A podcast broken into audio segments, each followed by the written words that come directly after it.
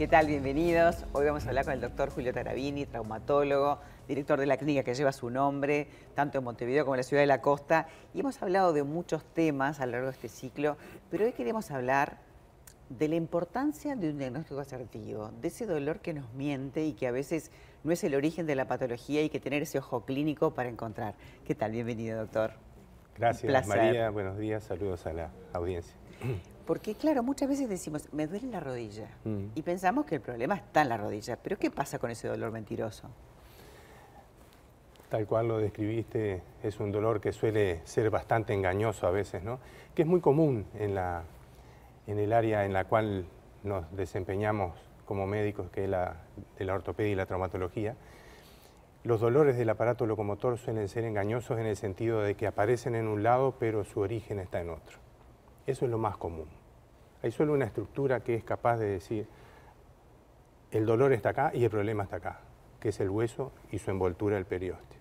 ¿no? Que cuando uno se fractura, el dolor se localiza ahí. Pero después los demás tejidos, órganos que componen el aparato locomotor, sean articulaciones, músculos, tendones, son capaces de irradiar el dolor o dar el, el dolor referido que se llama, que es un dolor que aparece a distancia de donde se origina y suele confundir bastante al paciente y también nos confunde a nosotros y nos impone el desafío de determinar, bueno, de dónde proviene ese dolor. Resolvemos un dolor en un lugar y después aparece el, primario, digamos, Exacto, exacto. Y este, por ejemplo, un caso como para ejemplificar, ¿no? Es decir, una, una señora que tenía su artrosis de rodilla y le dolía la rodilla. Entonces estaba este, con indicación de ser operada de su rodilla.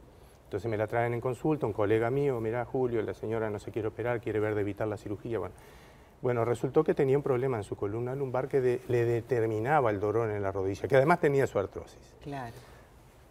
Se pudo resolver el problema y finalmente nunca necesitó operarse de la rodilla, porque el dolor de su rodilla provenía de otro lado. Claro, o sea, qué importante... es fundamental, eso del diagnóstico. Es darse cuenta, ¿no? Es ser lo más preciso posible en cuanto al diagnóstico de localización de lo que está generando el dolor. Después se verá, bueno, de qué, de qué naturaleza es ese problema. ¿Es artrósico, es inflamatorio, de tipo mecánico, es infeccioso o de otro tipo?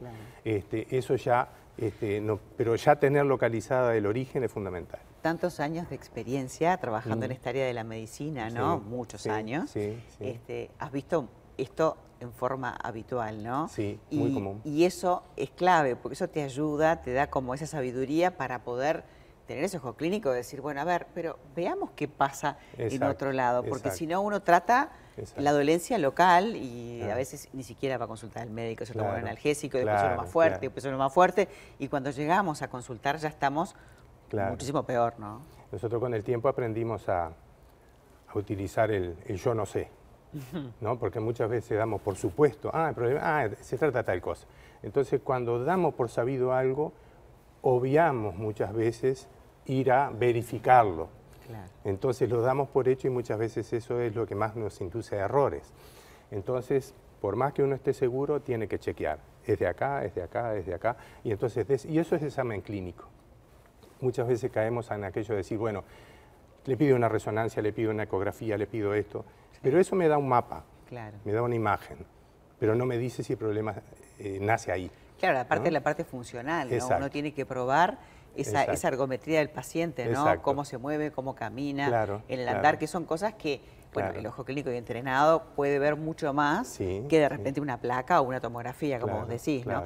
Y después también la parte emocional, que yo hago hincapié porque ustedes tienen ese plus, que me parece fundamental, que no es tratar al paciente solamente por ese dolor de rodilla o de muslo, sino esa, lo que te genera, la ansiedad que te genera, la, bronca que te da a veces de no poder hacer cosas o, o, inhabilitante. Claro, claro ese ejemplo que mencionaba, por ejemplo, de la señora que le dolía la rodilla y resultó que no era un problema de su rodilla, bueno, la señora estaba muy afectada porque la indicación era quirúrgica y no quería operarse. Ella no quería operarse y, si tengo este problema en la rodilla, ¿qué va a ser de mí con el tiempo? Entonces, toda una situación. Entonces, ¿qué pasa? Si uno logra determinar el diagnóstico, decir, bueno, eh, tiene tal chance de tratamiento, el pronóstico es tal, entonces, esa información, muchas veces de la manera en que se brinda, puede lograr este, y ser la diferencia que hace la diferencia en que la persona pase de un estado de incertidumbre, de angustia, de preocupaciones, a decir, ah, ya estoy mejor. No, pero aparte esa empatía de sentirse comprendido. se están ocupando de mí, les importo, y no solamente mi rodilla, les importo yo como persona, cómo me siento y lo que me está pasando. Creo que eso, eso es bien diferente. Entonces, como te decía, esa es la diferencia que hace la diferencia y es un tema comunicacional, netamente comunicacional, pero que este, hace mucho a la hora de los resultados. Porque ¿qué pasa? Desde, la que, desde que la persona percibe su problema de otra manera, ya más tranquilo. Claro. Ese es el coaching que ustedes aplican. Claro, claro. Sin decir que es coaching, porque tampoco estamos usando una técnica ni es una sesión de coaching. Simplemente estamos usando herramientas lingüísticas o comunicacionales que permiten enfocar con el paciente, conectar con el paciente, ¿no? Es decir, utilizar los mismos canales de comunicación y de esa manera lograr esa, esa comprensión Pero es una comunicación mucho más adecuada con palabras y preguntas clave. Totalmente. Que entonces en la consulta vos Hablando el lenguaje del paciente. Exacto. Y ¿Eh? no solamente eso, sino que el paciente se puede expresar. A veces nos cuesta transmitir lo que nos pasa. Y decís, está, pero el dolor lo siento yo, no lo siente el otro. ¿Cómo hago para poderlo explicar en palabras? El tener esa, esa empatía con el paciente eh, beneficia en, entender y ser más asertivos, pero también en bajar esa carga emocional que el paciente se siente mucho más permeable de, ser ayudado. Y esto está bueno porque me parece que, en la medicina es clave en todas las áreas, pero en la de ustedes es clave. Yo sé que ustedes además eh, acompañan a otros profesionales de la salud, capacitándolos en esta área, este, haciendo como mentorías, este, haciéndoles el coaching a ellos, digamos, ¿no? y, y, el auto-coaching. Claro.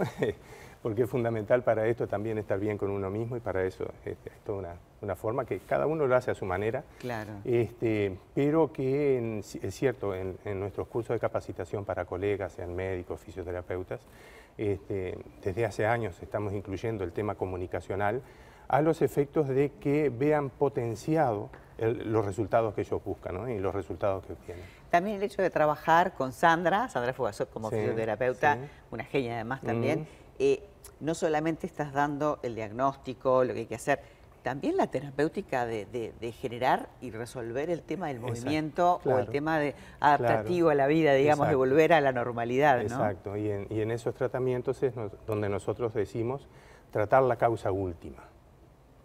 Por ejemplo, si una hernia de disco está generando la dolencia del paciente, corregir la hernia de disco. Ahora, esa hernia de disco se dio porque el disco tenía una discopatía, estaba un proceso degenerativo de tipo artrósico. Bueno, eso es otro tema. Pero lo que genera el sufrimiento y que es lo que motiva la consulta y es lo que nos cambia la calidad de vida, eso tiene una causa última que es la que nosotros solemos este, atacar de entrada.